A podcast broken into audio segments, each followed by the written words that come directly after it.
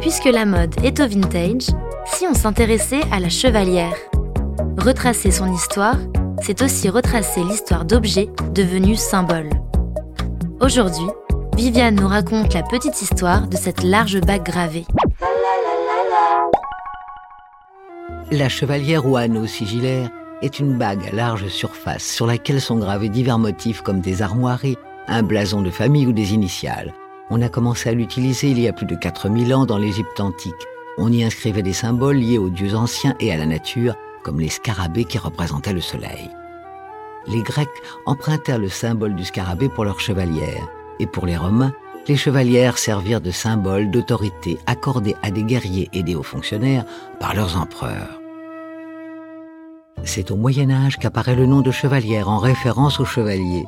Cette bague était alors réservée à la noblesse, elle a été ensuite utilisée pour sceller les documents. Ainsi, le motif de la bague était imprimé sur la cire à cacheter, permettant aux destinataires de l'être de reconnaître leur expéditeur.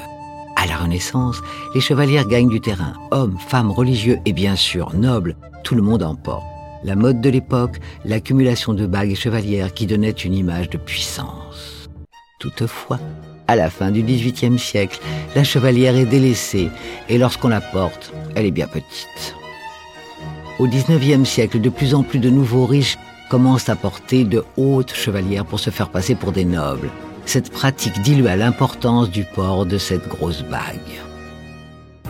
De nos jours, la chevalière s'est beaucoup banalisée.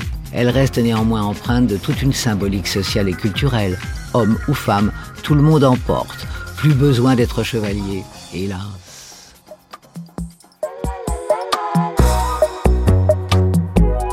Petite Histoire 2 est un podcast coproduit par TV Only et Initial Studio, adapté du magazine audiovisuel éponyme, produit par TV Only, Jean Monco et Séverin Delpont, imaginé et commenté par Viviane Blassel et écrit par Benjamin Doise sous la direction de Viviane Blassel.